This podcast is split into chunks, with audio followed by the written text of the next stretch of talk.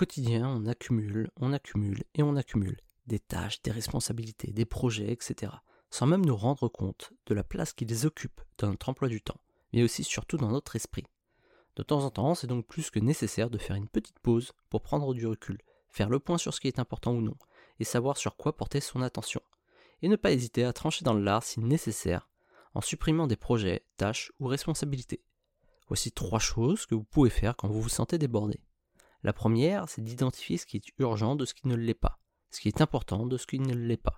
Après ça, vous pouvez mettre en pause les choses les moins importantes ou les moins urgentes.